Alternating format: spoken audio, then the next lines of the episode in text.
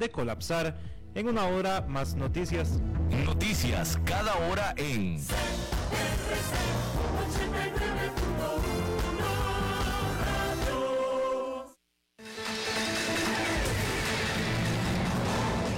Más noticias en nuestra web, crc891.com. Seguimos en Facebook, Instagram y Twitter como CRC891 Radio y en Telegram como Noticias CRC. Más noticias cada hora.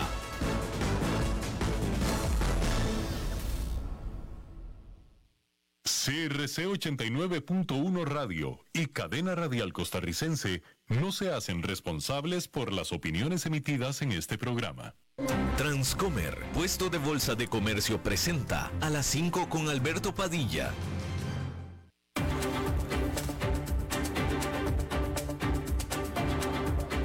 Inicia a las 5 con Alberto Padilla.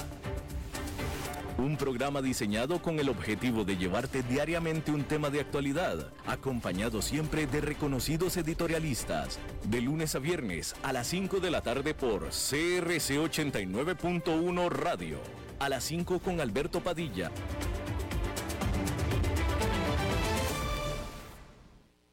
Hola, ¿qué tal? Saludos, bienvenidos a esta emisión. Muchísimas gracias por estarnos acompañando. Gracias por estar ahí yo soy Alberto Padilla y le mando cálidos saludos desde la señal y las instalaciones de CRC 89.1 Radio en San José, Costa Rica, desde donde estamos transmitiendo a todo el mundo de habla hispana en Estados Unidos a través de Americano Media en XM Radio, canal 153. Estamos disponibles en Facebook Live, en la página de este programa Estamos también disponibles en podcast, en las principales plataformas para ello, Apple Podcast, Google Podcast, eh, Spotify, por supuesto, y otras cinco importantes plataformas más. En el canal de YouTube estábamos también eh, disponibles, en el canal de YouTube de este programa. Y en esta ocasión, tratando de controlar los incontrolables, el señor David Guerrero y, como es usual, desde Bogotá, Colombia, la producción de este programa desde eh, Bogotá, por el señor Mauricio Sandoval. Bueno, vamos a empezar. Eh, más adelante va a estar con nosotros Oscar Gutiérrez de Transcomer para hablar sobre los mercados en esta jornada, en esta semana y en este mes. Solamente déjenme adelantarle que allá en Nueva York fue una jornada tremendamente perdedora. Habíamos hablado de esto en la emisión anterior, ya se anticipaba todo producto por eh, Amazon, que es no solamente la empresa privada más importante de los Estados Unidos, el mayor empleador de los Estados Unidos privado, sino que también es una de las grandes, grandes componentes del indicador Nasdaq Composite. Amazon eh, presentó números eh, pues decepcionantes en sus resultados. La propia acción de Amazon solamente en la jornada del viernes se desplomó 14%, 14%, y esto hizo que allá en Nueva York el indicador Nasdaq Composite quedara con una pérdida importantísima de 4,17%. Este indicador cierra el mes de abril con un desplome del 13%, con esta caída de este viernes del 4,17%. El índice industrial Dow Jones con una caída de 2,77% y el Standard Poor's 500, el más grande, el más amplio de los indicadores, con una caída de 3,63%. Más adelante vamos a profundizar en este tema con Oscar Gutiérrez de Transcomer, nuestro experto en mercados, nuestro experto en bolsas. Mientras tanto, déjenme informarle que el Pentágono, es decir, el Departamento de eh, la Defensa de los Estados Unidos, afirma que el asalto que Rusia está haciendo en la región de Donbass, en Ucrania, está retrasado, está atrás de lo, de lo programado, de lo que se tenía programado, eh, eh, ya que ha sido detenido y ha sido entorpecido por problemas logísticos y por la propia resistencia de Ucrania. Según los oficiales del Pentágono, las fuerzas rusas tenían la intención de para estas fechas estar eh, mucho más lejos eh, en su eh, objetivo de invadir a, Ucrania. Tenían pensado, tener mucho más control de la región de Donbass, pero que en este momento no están ni siquiera cerca de poder enlazar el norte con el sur de la parte este de Ucrania, que es la región de Donbass afirman que Rusia ha tenido que recurrir a bombas básicas en lugar de bombas dirigidas, mucho más modernas, simplemente porque no las tienen o no las tienen en el lugar que las necesitan, precisamente por problemas de logística. Estados Unidos también reveló que está entrenando a soldados ucranianos en Alemania, así como en otras dos localidades eh, o ubicaciones no reveladas, pero sí fuera de Ucrania. Y bueno, un periodista ucraniano de nombre Vira Hirich fue una de las víctimas del ataque con misiles que Rusia hizo sobre Kiev, la capital de Ucrania, el jueves, cuando su departamento de esta periodista, de esta mujer, fue, eh, su, conjunto de departamentos fue atacado con misiles. Varias otras personas fueron heridas. Rusia no niega el ataque, pero lo que dice de este ataque es que estaba dirigiéndose a una planta que manufactura misiles. Lo que dice eh, eh, Ucrania, apoyado por la prensa internacional, es que los misiles que se lanzaron sobre Kiev, esto es importante, Rusia no niega que lanzó misiles y que los lanzó hacia Kiev, pero dice que los lanzó a, un, a una fábrica de misiles ucranianos. La prensa internacional apostaba en Kiev y que la había, porque justamente ahí estaba el secretario general de las Naciones Unidas en ese momento en Kiev, se dirigieron hacia donde cayeron estos misiles y pudieron constatar que se trataban de conjuntos residenciales. Así es que no son, él dijo, yo dije, está documentado por la prensa internacional apostada en Kiev. Alemania condenó este ataque con misiles y de nuevo, sobre todo, especialmente dado que el secretario general de las Naciones Unidas, Antonio Guterres, estaba en Kiev en ese momento. Y eh, calificó este ataque, Guterres, como inhumano. Y bueno, el Banco Central de Rusia disminuyó su tasa de interés referencial ahora al 14%, diciendo que los riesgos de una eh, desestabilización de precios y financiera ya no son tan grandes como en un principio se habían pensado. Se trata del segundo recorte de tasas que hace el Banco Central de Rusia, quien en febrero las aumentó eh, eh, hasta el 20% en más de un 100%, del 8.5 hasta el 20%, justo después de que comenzara la invasión a Ucrania. Hay que decir, sin embargo, que controles de capital mucho, muy estrictos han defendido, han soportado, le han dado soporte al rublo, la divisa rusa, y ha mantenido eh, eh, contenida a la inflación. El Banco Central de Rusia espera que el Producto Interno ruso se encoja por de 8 a 10% durante este año, que es una caída brutal. O sea, hay que decir esto, las medidas que ha tomado el Banco Central para evitar una crisis mayor han funcionado, porque han contenido una crisis mayúscula, la han contenido, ¿sí? Pero eso no significa que no esté sufriendo la economía de Rusia por las sanciones de Occidente. Tan está sufriendo que Rusia se va a contraer en un 8 a 10%. Es una contracción absolutamente brutal. Es brutal la contracción. Lo que pasa es que había quien decía que se iba a caer un 15%. Y bueno, no está haciendo porque de nuevo el Banco Central se movió rápidamente, pero sobre todo se movió muy agresivamente, tan agresivo que incluso está haciendo ajustes en este momento. Pero no nos equivoquemos, el daño a la economía rusa es brutal.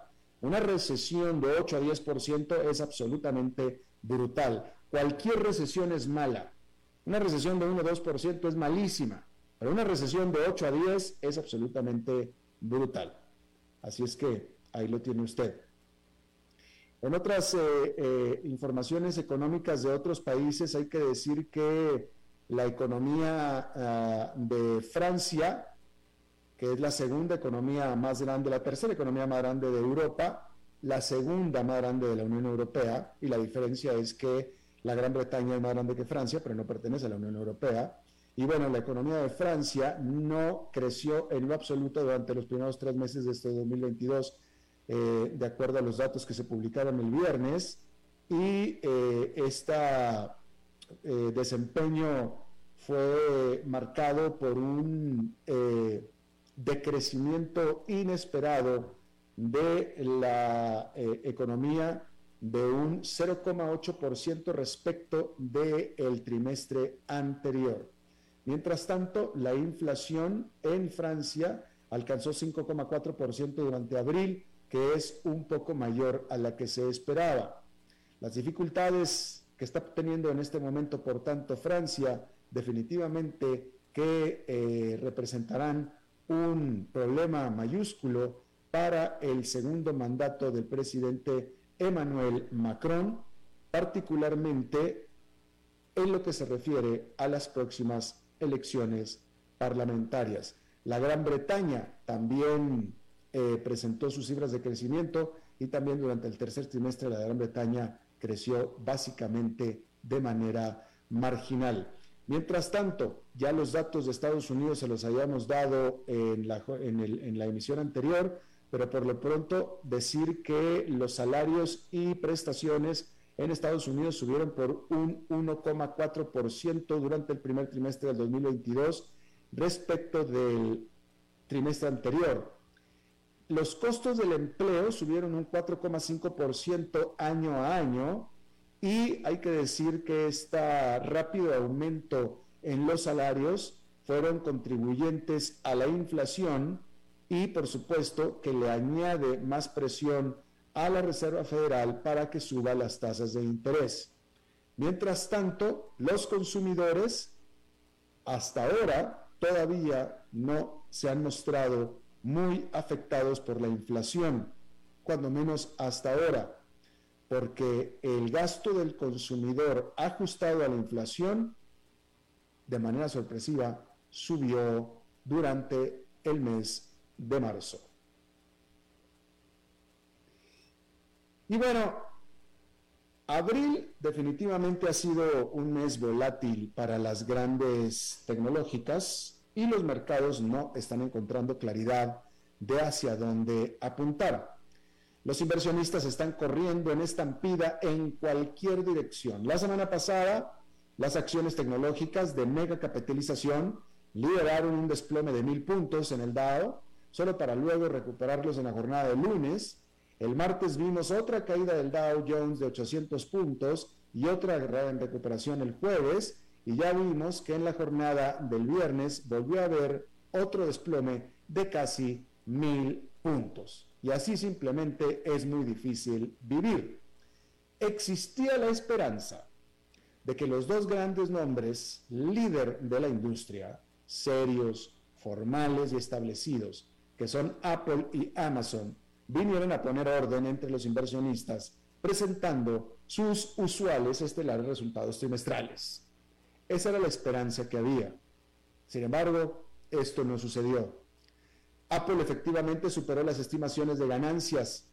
Los ingresos crecieron casi un 9% anual, mientras que las ventas aumentaron un 19%. Las ganancias por acción llegaron a un 1,52 dólares, las ganancias por acción a 1,52, superando las estimaciones de 1,43. La compañía anunció una recompra accionaria por 90 mil millones de dólares y un aumento de dividendos del 5%. Hasta ahí todo perfecto. Pero es la perspectiva de Apple lo que no se ve muy bien. Las acciones cayeron después de que el directorio financiero, ah, de que el director financiero de la empresa advirtiera sobre las restricciones de suministro relacionadas con COVID que podrían afectar las ventas del segundo trimestre entre 4 mil y 8 mil millones de dólares. El propio presidente de Apple, Tim Cook, lo dijo corto y claro. Apple no es inmune a los desafíos de la cadena de suministro mundial.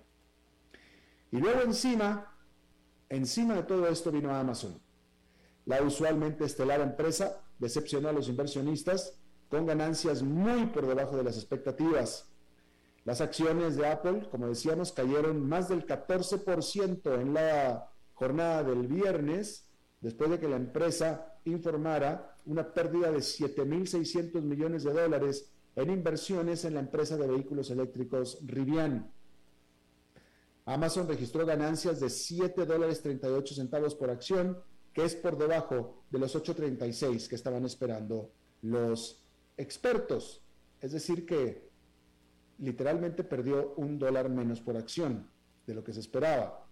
Los ingresos de Amazon crecieron un 7% durante el primer trimestre, en comparación con el 44% que había registrado durante el mismo periodo del año anterior.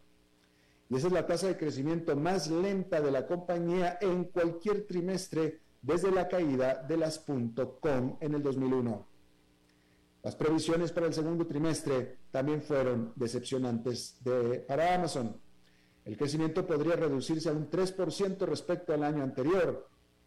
Y decir que el CEO de Amazon dijo que la pandemia y la subsiguiente guerra en Ucrania han traído un crecimiento y desafíos inusuales para la empresa. Y bueno, ok, el mercado accionario está en problemas, las acciones tecnológicas están en desastre. Pero los inversionistas de Berkshire Hathaway están listos para descender a Omaha, la capital de Nebraska, para la primera reunión anual de accionistas presencial de la compañía desde el 2019 y se espera que sea un regreso a la victoria para el CEO y uno de los hombres más ricos del mundo, Warren Buffett. Las acciones de Berkshire Hathaway han subido un 10% este año y no están lejos de su máximo histórico. Berkshire, Berkshire Hathaway, está fácilmente superando el mercado en general con el SP500 bajando casi un 12%. Buffett tiene mucho que presumir, por tanto. Las principales participaciones de Berkshire, fíjense los nombres que vamos a hablar aquí, ¿ok? Porque ahora, si ustedes Apple, Amazon, Microsoft, Netflix y cualquier otro nombre rimbombante, en este momento están problemas muy fuertes, muy severos. Pero en cambio, las principales participaciones de Berkshire Hathaway son medias aburridas en cuanto al nombre, pero resistentes, cumplidoras, vamos a decirlo. Coca-Cola, Kraft Heinz, todas estas están prosperando. Los dos gigantes de alimentos y bebidas reportaron recientemente sólidas ganancias. Las acciones de Coca-Cola han subido un 11% este año, mientras que las de Kraft Heinz han subido más de un 20%.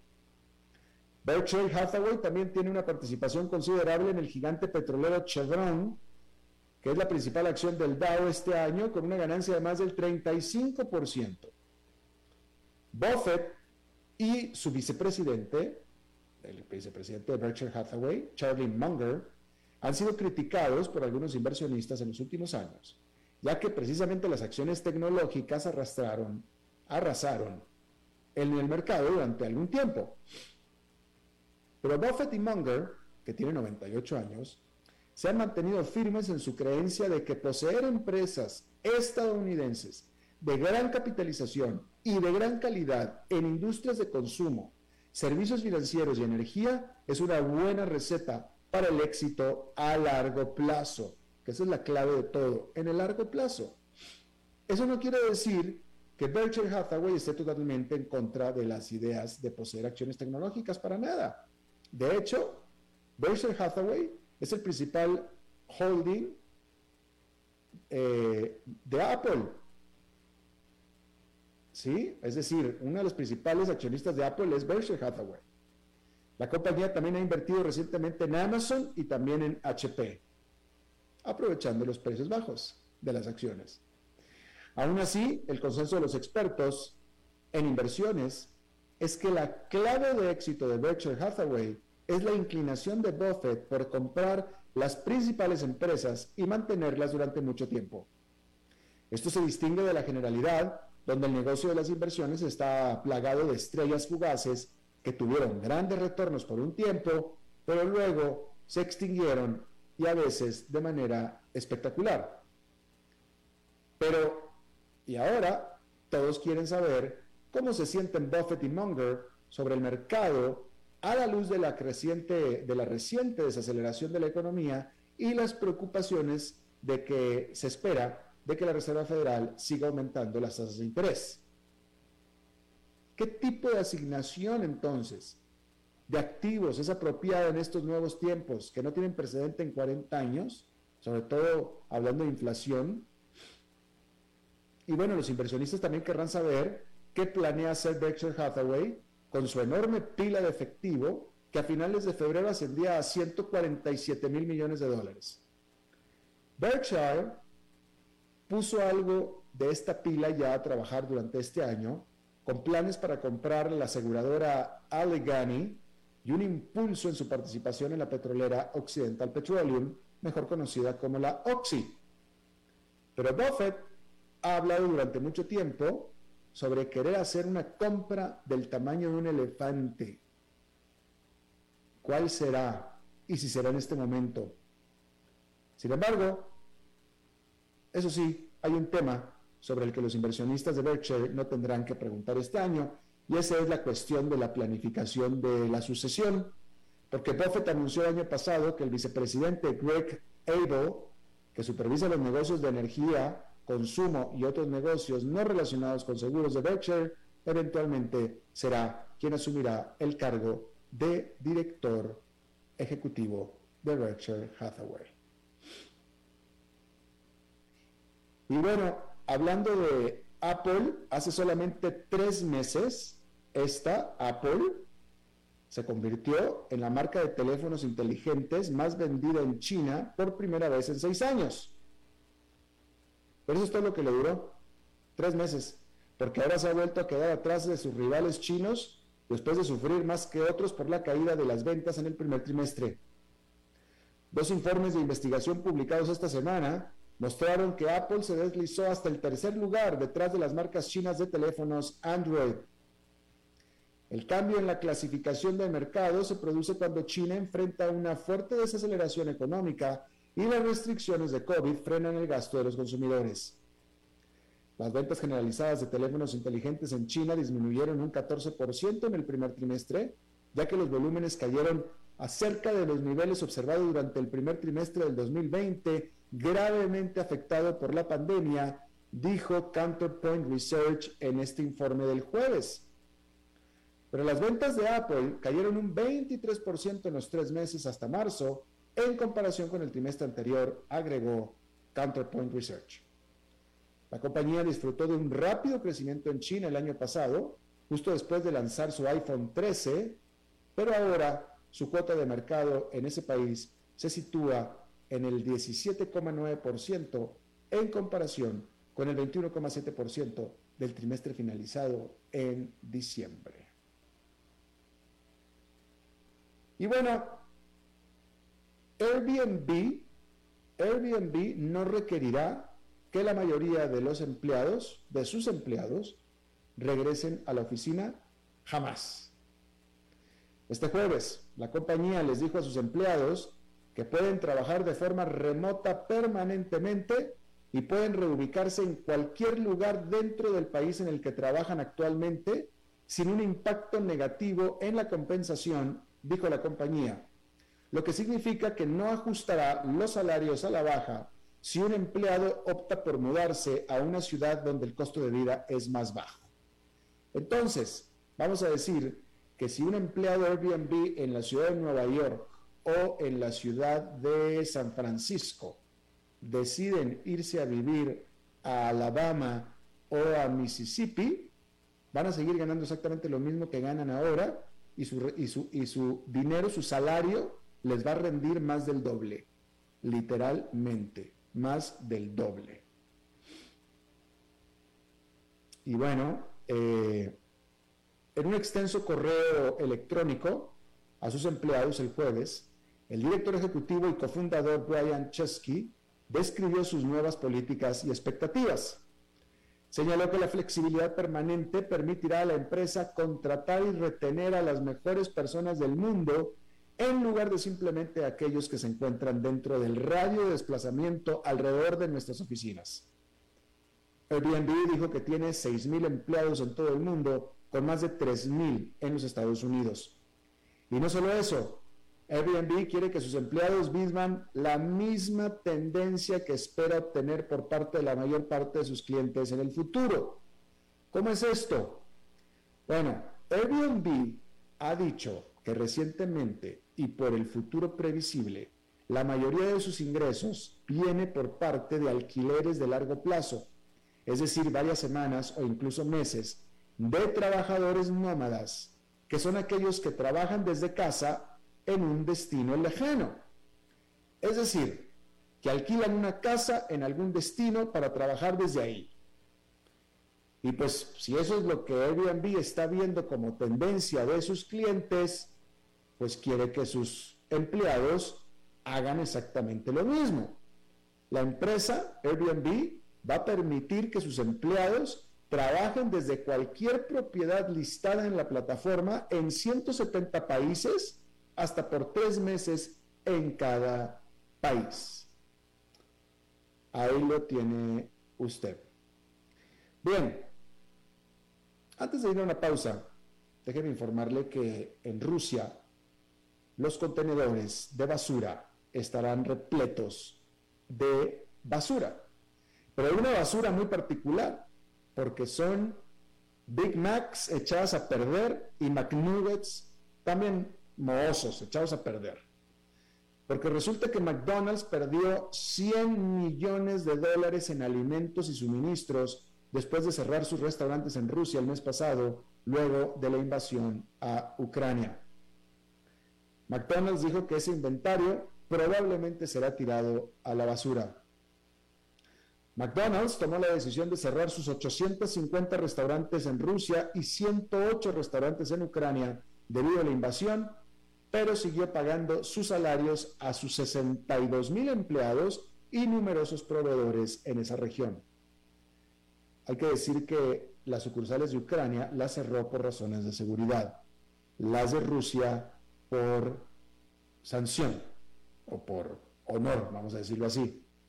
Aún así, McDonald's reportó ganancias e ingresos mejores de lo esperado, lo que compensó con creces las pérdidas rusas con aumentos de precios en los Estados Unidos y un fuerte crecimiento en el resto del mundo. McDonald's anunció en febrero que cerró sus restaurantes ucranianos precisamente por razones de seguridad, pero que los empleados proporcionarán los alimentos de sobra a los ayuntamientos siempre que fuera posible. La empresa dijo que espera que las autoridades distribuyan a los ucranianos necesitados productos como bollos, donas, queso, leche, agua, etcétera. Bueno, vamos a hacer una pausa y regresamos con Oscar Gutiérrez. A las 5 con Alberto Padilla, por CRC 89.1 Radio. El valor en la ética incluye no tener miedo de lo que se dice y a quién se le dice, sin importar las consecuencias o represalias que puedan sobrevenir. Entre los valores éticos más relevantes se pueden mencionar justicia, libertad, respeto, responsabilidad, integridad, lealtad, honestidad y equidad. Los valores éticos se adquieren durante el desarrollo individual de cada ser humano en el entorno familiar, social, escolar e inclusive a través de los medios de comunicación. Solo si lo público y lo privado caminamos en positivo y con valores, Costa Rica saldrá adelante. Un mensaje de la Cámara Nacional de Radiodifusión, Canara. ¿Sabía usted que Transcomer es el puesto de bolsa de comercio más grande de Costa Rica, con 19 años en el mercado y miles de clientes? Cuentan con asesores y corredores expertos que saben de lo que hablan y ofrecen productos de inversión seguros y modernos, hechos a la medida. Pero sobre todo, al invertir en Transcomer, usted invierte en la única bolsa vigilada por el Banco Central. Y en un mundo sobrecargado de información, usted debe de estar con los mejores. Transcomer, puesto de bolsa de comercio. Construyamos juntos su futuro. Somos expertos en eso. Desde los verdes bosques de nuestra montaña nos llega agua Cerros de la Riva, agua fresca de manantial que te permitirá vivir en equilibrio, proteger tu salud y la de tu familia, libre de sustancias químicas, envasada sin alterar su naturaleza a 2.000 metros de altura. Agua Cerros de la Riva, naturalmente neutral. Búscanos como cerrosdelarriba.gmail.com. Llámanos al 8374 3229. Cerros de la Riva, Live Spring Water.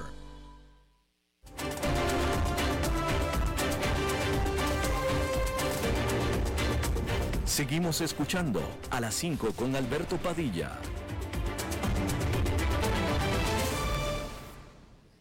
Bueno, como cada semana vamos a hablar de mercados, eh, semana muy intensa, hay que decir, mes muy intenso, y como siempre para esto, nuestro experto, en este segmento patrocinado por Transcomer, Oscar Gutiérrez, presidente justamente de Transcomer. Oscar, ¿cómo estás? Hola Alberto, buenas tardes. Yo estoy muy bien, muy bien por aquí. Los mercados no tan bien, eh, como decías. Eh, este, hay que hablar de Amazon. Ahorita eh, tengo algunos datos que me gustaría que conversáramos de Amazon. Primero quería mencionar rápidamente algo de los mercados, nada más ver ¿Qué es lo que ha pasado? En un día, en una semana y en un mes, porque en este día, al final, el S&P 500, la pérdida fue 3.63, eh, igual que la vez pasada, cayeron todos los sectores, absolutamente, desde, desde, salud, materiales, industria, energía, financieros, todos. Eh, bienes de consumo discrecional fue el que más cayó, con 4,21%. Eh, en la semana, el único sector, bueno, el, total de, caída fue de 3,27 y el único sector que estuvo positivo fue el de energía, con 1,33, pero igual eh, el de productos discrecionales de consumo fue el de mayor caída, con 5,83 y servicios de comunicación 4,56. Y viendo el mes completo, en el mes completo de hoy, hace un mes, el S&P 500 ha caído un 10,79%, el que menos ha caído es energía eh, y los que más han caído han sido, bueno, tecnología, tecnología de información 16%, servicios de comunicación casi 17, 16,98% y productos discrecionales de consumo igual 17,89. Estos son pérdidas importantes, este, vos mencionabas al principio, bueno, que tenemos días muy positivos, luego vuelven a caer. Si vemos, esto ha sido el comportamiento desde el principio del año, Tenemos eh, subidas fuertes, caídas fuertes. Al final pareciera que el S&P se está manejando en un rango de precio y que vamos a seguir eh, viendo esta volatilidad. Yo lo que creo es, y por eso quería hablar un poquito de Amazon, eh, y cómo yo creo que al final esto tiene relación con, el tema de inflación y la, y la, incertidumbre que provoca todo esto. Viendo números específicos de Amazon, bueno, el día de hoy eh, que perdió 14,05%, cerró en 2.485 dólares, perdiendo 406 dólares en el día. Es la mayor pérdida porcentual que ha tenido Amazon, Amazon en un día desde julio del 2006. Es, importante esto. En un mes ha perdido 23,75% y desde el principio del año 25% y resto. Bueno, desde el punto más alto de precio que tuvo Amazon, que fue en julio del 2021, ha caído un 33%, es decir, un tercio del valor de la compañía ha bajado. Eso es, eso es muy importante. Ahora, ¿qué es lo que provocó esto el día de hoy? Sobre todo, bueno, una pérdida sorpresiva tal vez, eh, eh, de 3.800 millones de dólares en el primer trimestre, que es la primera vez que esto ocurre en Amazon en siete años. Se espera, hace un año más bien hubo ganancias de 15,79 dólares y esta vez una pérdida de 7 dólares con 56. Los ingresos subieron en realidad de hace un año, del trimestre de 116 eh, billones, de 116 mil millones de dólares, eh, subieron, perdón, a 116 mil desde 108 mil. se esperaba en realidad, bueno, con este aumento de ingresos, que hubiera más bien una ganancia por acción de, de 8 dólares con 35 y hubo, y hubo esta pérdida de un equivalente de 7,56 por acción, o sea, una diferencia muy importante.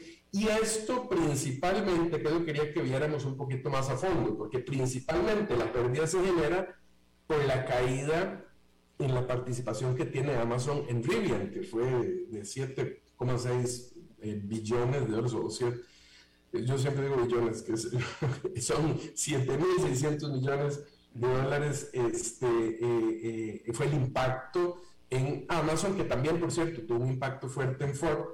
Este, pero realmente eh, esto, esto es lo que parece que asustó mucho al mercado, eh, porque en realidad no, mm, el impacto no hubiera sido así, no hubiera habido esas pérdidas, eh, si no hubiera sucedido lo de Rivian, no hubiera habido utilidad más bien, porque lo que realmente sostiene a Amazon, y eso es un tema que quería comentar, o sea, lo que es el, el cash cow, lo que le genera todo el ingreso a Amazon fuertemente es la división de servicios de, de servidores, ¿verdad? Amazon Web Services, que, genera, que generó ganancias operativas de 6.700 eh, millones, ¿verdad? En, en, en, eh, en, esa, en esa parte.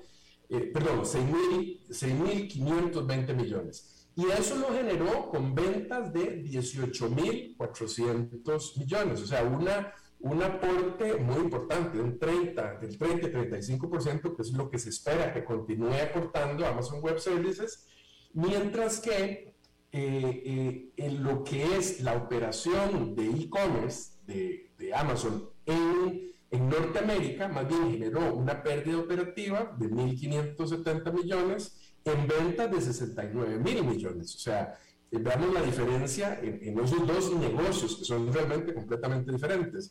Y también generó pérdidas en la parte de e-commerce internacional de, de 1.280 millones. Entonces ahí uno ve cómo, cómo eh, eh, la parte de Amazon Web Services es lo, que, es lo que sostiene en el fondo la compañía. Si uno ve que esta caída de Rivian eh, fue lo que impactó eso, realmente ha caído tanto Rivian, me parece que como de 100 dólares llegó como a 29, una cosa así, uno no, no, va a seguir esa pérdida porque ya Rivian no puede caer tanto más. Entonces, viendo lo que, lo que va a pasar hacia adelante, yo siento que eso puede haber, eh, la pérdida en sí, la cifra de pérdida puede haber asustado mucho a los inversionistas, pero creo que también afectó la, la expectativa, la proyección hacia adelante eh, que dieron, el guidance que, que, dicen ellos, que es que para el segundo cuarto, eh, eh se eh, proyectaron entre pérdidas de mil millones a ganancias de tres mil millones en ventas que esperan tener entre 116 mil millones y 121 mil millones, este, cuando se esperaba más bien, los analistas estaban esperando que esa proyección fuese más bien positiva de ganancias operativas de 6.700 millones en ventas proyectadas también de 125 mil millones. Entonces, a mí me parece que eso, por eso hablaba un poco de la inflación antes, que es más, eh, eh, si uno lo analiza más a fondo, es más preocupante esa proyección disminuida hacia adelante que la pérdida de Rivian. A mí, francamente, eh, la pérdida de Rivian no me asusta tanto, porque pareciera que es una cosa muy, muy, muy, muy temporal.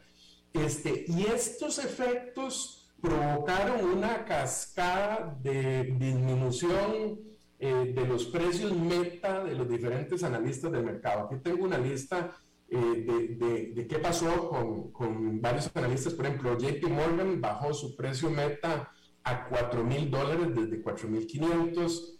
Eh, Raymond James a 3.300 desde 3.950, Goldman Sachs de 3, a 3.700 desde 4.000, que era su, meta anterior, Credit Suisse a 3.700 también desde 4.100, eh, eh, UBS eh, la bajó a 4.185 desde 4.550, Morgan Stanley a 3.800 desde 4.200.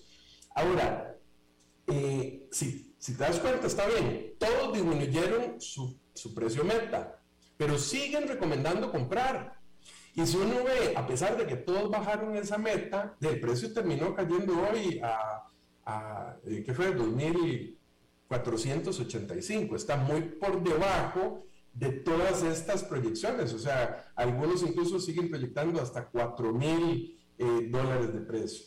Bueno, ¿qué es lo que, eh, algunas cosas que pueden estar causando esa reducción de márgenes? Bueno, uno de los, una de las críticas, pero yo, yo en el fondo también lo puedo ver como una fortaleza, una de las críticas que se dice es que durante la pandemia Amazon se expandió más de la cuenta. Imagínate que solo en empleados, Amazon durante la pandemia subió de 798 mil a 1.620.000 empleados, duplicó su planilla. Y esto es producto de que abrió una gran cantidad de almacenes y entonces esto, bueno, puede estar provocando eh, presión en los márgenes. Por mayores costos, pero siento que lo deja proyectado hacia el futuro con una infraestructura para continuar creciendo. Entonces, yo no veo tan negro el panorama con Amazon. Yo, yo lo que siento es que Claro, eso no te garantizo, eh, igual, eh, igual proyección hablamos en algún momento con Facebook, este, no te garantizo que la semana entrante siga bajando Amazon, porque yo creo que lo que está afectando también es la, el, nerviosismo que están teniendo eh, los inversionistas con el efecto final que va a tener todo este aumento de intereses y, y, y los efectos que está causando, bueno, el, tema de que se descontrole la inflación, el tema de las dificultades en, el, mercado laboral, ¿verdad? Que está muy, muy, muy tallado, el tema de, los, de, los, de, las cadenas de suministro que continúan y que entonces pueden estar previendo que Amazon siga enfrentando estos problemas, que se le reduzcan los márgenes y que tenga dificultades para mantener este, eh, utilidades a futuro. Hay un tema que es que eh, eh, normalmente el mercado se adelanta en las proyecciones, pero lo que pasa es que también muchos participantes del mercado reaccionan a los reportes de utilidades.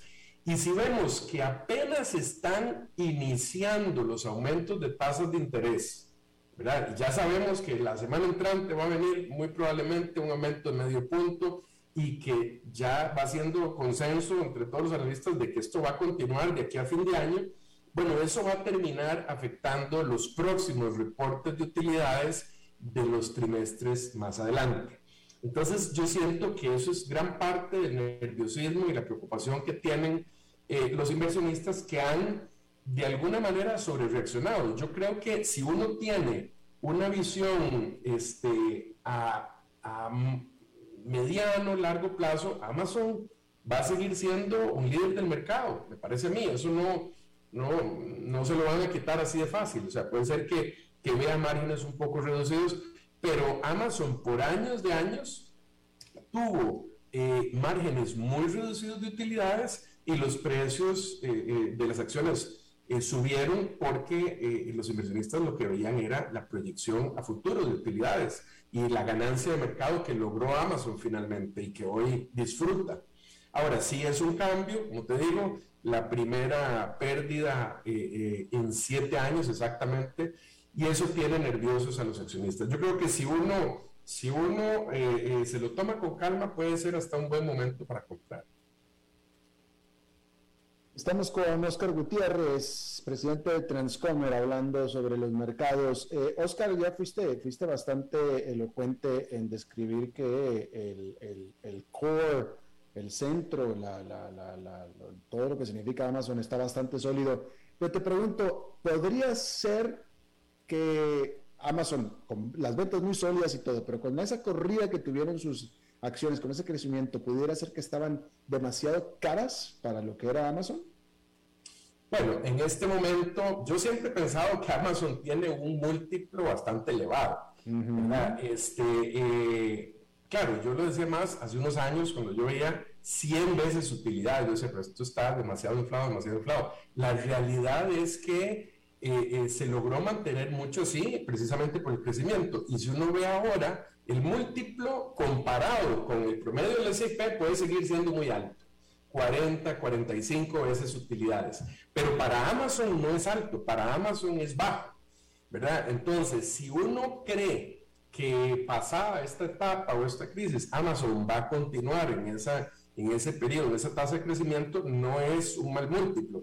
Ahora, yo lo que siento es eh, que, lo que, ha, lo que ha sucedido aquí es que se ha utilizado, como te decía, para mí el mejor negocio ahí, si uno lo ve por ventas, es decir, Amazon está vendiendo... Eh, eh, eh, 470 eh, mil millones al año, una cosa así. Este, y la parte de Amazon Web Services vende la cuarta parte produce una, una utilidad mucho más importante. Es decir, ese es, como decíamos antes, el cash cow, lo que está generando y lo que está haciendo la compañía es utilizando ese cash cow para hacer crecer otras áreas de la empresa en logística, me parece que estaba comprando aviones también Amazon para distribuir, en la parte de de, streaming, ¿verdad? Metiéndose en estos otros negocios financiados por Amazon Web Services.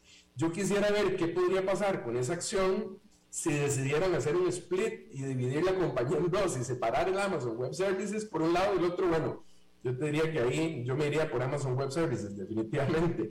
Y a cómo va el desarrollo de la economía, cada vez vamos a necesitar eh, y se van a desarrollar más este, eh, los servicios, eh, vamos a depender más y más de Internet. Yo veo que ahí Amazon tiene muchísimo para, para continuar creciendo eh, de manera sólida. Entonces, claro, si lo comparas, como te digo, con el S&P 500, ¿verdad? Con múltiplos de 16, 18, 20, por, 20 de sus utilidades, pues sigue estando alto, pero para Amazon es bajo. Claro. Eh, tú ya habías dado, Oscar, aquí en el programa, en ocasiones anteriores, tus pronósticos sobre eh, el final de año, sobre dónde van a estar los indicadores. Pero eso fue antes de la presentación de estos números trimestrales que están dando las empresas, donde queda claro, en el caso también de Amazon, que o sea, claramente los resultados han ido cayendo, y estoy hablando de las grandes tecnológicas, están vendiendo menos que antes, están teniendo menos utilidad operativa. ha sido, eh, eh, fue un mal trimestre en términos de comparativos con el trimestre anterior y hace un año definitivo. Eh, supongo que el, el siguiente trimestre, que es el actual, el segundo, no podrá ser mejor. ¿Sigues todavía pronosticado? ¿Has cambiado tus pronósticos sobre eh, fin de año, sobre el 2022? No, me acuerdo que, que, fue hace una semana, sí, que hablábamos que, que, bueno, que con toda esta volatilidad y todo, yo te decía, bueno, perfectamente puede, podemos ver un, un año, el final del año, más bajo o igual. Este, yo siento que el optimismo que había hace tres, cuatro, seis semanas de muchos analistas ha venido cambiando y han venido aceptando el hecho de que puede, puede que tengamos un año completo eh, en que se sigue reacomodando el mercado de, las acciones que van a soportar mejor los periodos de inflación y no me sorprende nada que, se que nos mantengamos en un rango y que terminemos el año eh, igual que como empezó o un poco más bajo.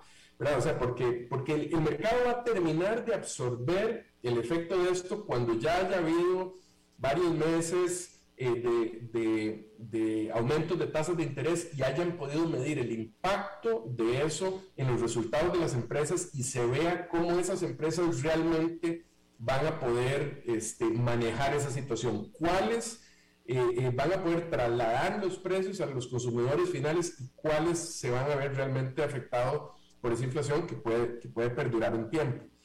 Entonces, eh, eh, yo creo que por eso es que estamos viendo eh, lo que decías al principio del programa, de que, bueno, qué tan lo difícil que es tener unas semanas que sube muchísimo, otras que vuelve a bajar, entonces uno siente esta gran inseguridad que ha sido muy distinto a lo que se vivió en 10 años atrás. Entonces, yo creo que ese nivel de volatilidad va a continuar, como lo había dicho antes, este, y no me sorprende nada que al final el mercado termine más bajo a final del año. ¿Cuánto más bajo?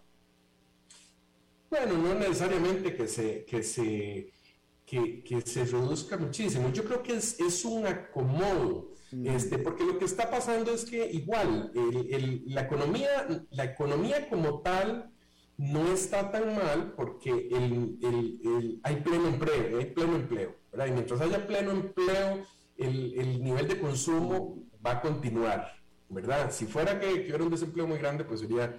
Entonces, algunas empresas van a continuar creciendo. Lo que pasa es que tal vez el ritmo de crecimiento va a ser menor y entonces el mercado lo que va a hacer es, si antes manejaba múltiplos de 20, 25, 30 veces utilidades, ahora decir, bueno, no, con estos ritmos de crecimiento los múltiplos razonables pueden ser eh, los que históricamente fueron, de 16, 18 veces utilidades. Entonces, eh, eh, digamos que se puede compensar, aunque el mercado baja, quedara igual o bajara un 10% a fin de año, en el fondo compensa bastante si, si algunas empresas igual continúan teniendo un crecimiento, aunque no sea tan fuerte. Claro. Bueno, pues este Oscar Gutiérrez, presidente de Transcomer, te agradezco muchísimo, como siempre, tu intervención de cada semana, Oscar. Muchísimas gracias, Alberto. Encantado de estar en tu programa. Hasta la próxima. Bueno, vamos a hacer una pausa y regresamos con más.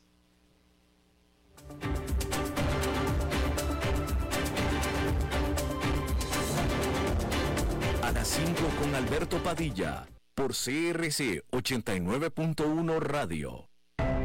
El valor en la ética incluye no tener miedo de lo que se dice y a quién se le dice, sin importar las consecuencias o represalias que puedan sobrevenir. Entre los valores éticos más relevantes se pueden mencionar justicia, libertad, respeto, responsabilidad, integridad, lealtad, honestidad y equidad. Los valores éticos se adquieren durante el desarrollo individual de cada ser humano en el entorno familiar, social, escolar e inclusive a través de los medios de comunicación. Solo si lo público y lo privado caminamos en positivo y con valores, Costa Rica saldrá adelante. Un mensaje de la Cámara Nacional de Radiodifusión, Canara.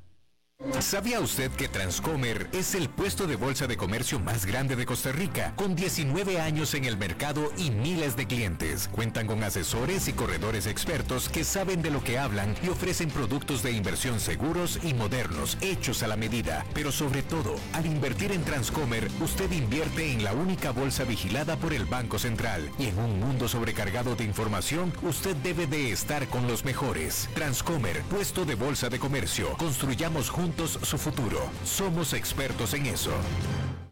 Desde los verdes bosques de nuestra montaña nos llega agua Cerros de la Riva, agua fresca de manantial que te permitirá vivir en equilibrio, proteger tu salud y la de tu familia, libre de sustancias químicas, envasada sin alterar su naturaleza a 2.000 metros de altura.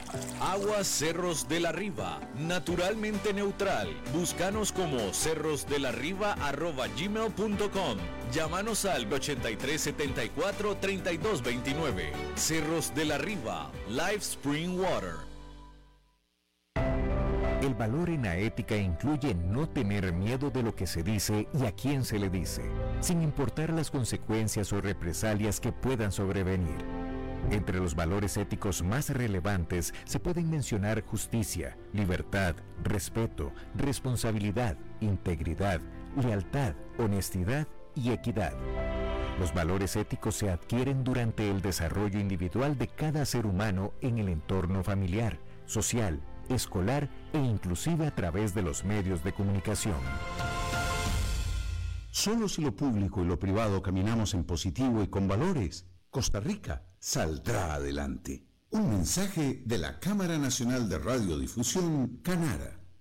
¿Sabía usted que Transcomer es el puesto de bolsa de comercio más grande de Costa Rica, con 19 años en el mercado y miles de clientes? Cuentan con asesores y corredores expertos que saben de lo que hablan y ofrecen productos de inversión seguros y modernos, hechos a la medida. Pero sobre todo, al invertir en Transcomer, usted invierte en la única bolsa vigilada por el Banco Central. Y en un mundo sobrecargado de información, usted debe de estar con los mejores. Transcomer, puesto de bolsa de comercio. Construyamos juntos su futuro. Somos expertos en eso.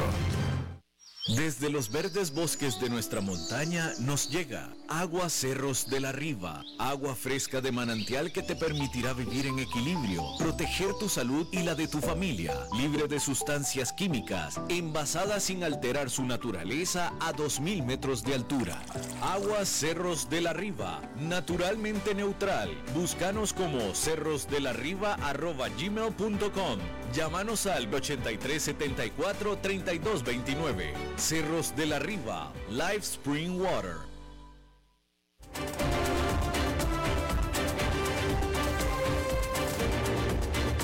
Seguimos escuchando a las 5 con Alberto Padilla. Bueno, gracias por eh, seguirnos acompañando. Antes de despedirnos, nada más eh, eh, subrayar sobre lo que estaba planteando Oscar Gutiérrez, porque me parece que tiene toda la razón. Efectivamente, se vienen, se están dando tiempos difíciles, tiempos complicados en la economía de todo el mundo, ciertamente también de Estados Unidos. Y me estoy refiriendo al, efecto sobre las acciones. ¿sí?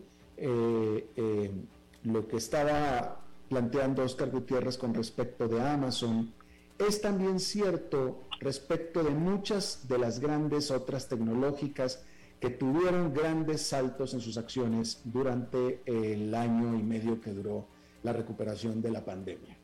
¿Qué es lo que estoy tratando de decir? Estoy tratando de decir que esta no es que esté explotando una burbuja, no es que, estoy hablando en términos generales, no es que esté explotando una burbuja, no es que estábamos hablando de valoraciones espumosas sustentadas en la nada.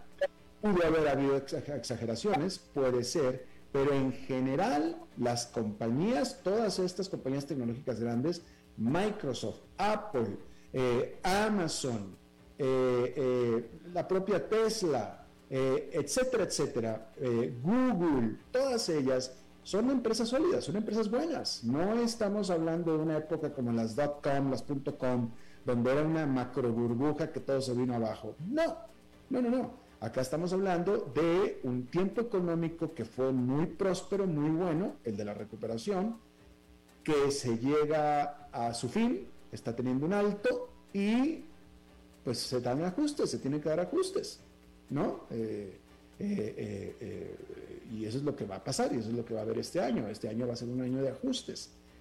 Las empresas van a ganar menos, las empresas tendrán menos actividad, usted mismo tendrá que comprar menos y por tanto eso va a afectar a las empresas que usted compra.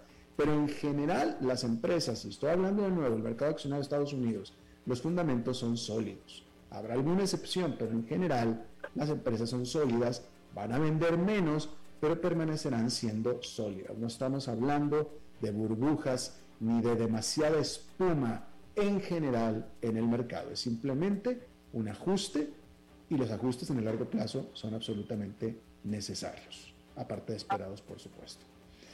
Bien, pues eso es todo lo que tenemos para esta emisión. Muchísimas gracias por habernos acompañado. Espero que termine su día en buena nota, en buen tono y nosotros nos reencontramos en la próxima. Que lo pasen muy bien las 5 con Alberto Padilla fue traído a ustedes por Transcomer, puesto de bolsa de comercio. Construyamos juntos su futuro. Somos expertos en eso.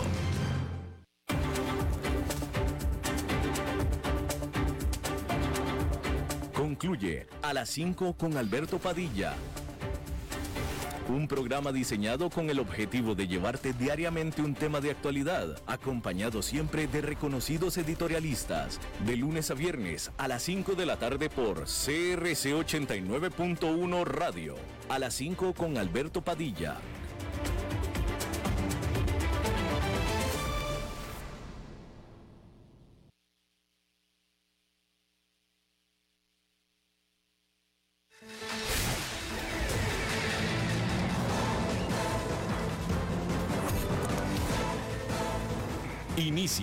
El resumen informativo en noticias CRC 89.1 Radio.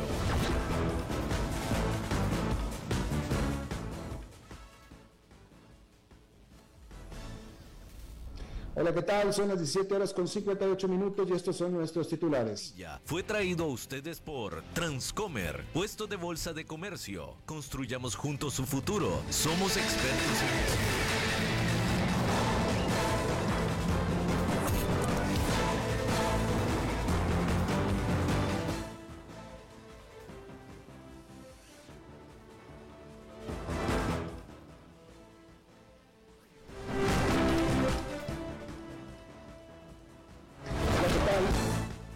Son las 17 horas con 58 minutos y estos son nuestros titulares.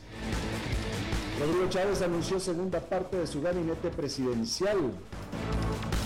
Salud acepta Paxlovid 150 y también 100 miligramos como tratamiento de COVID en el país.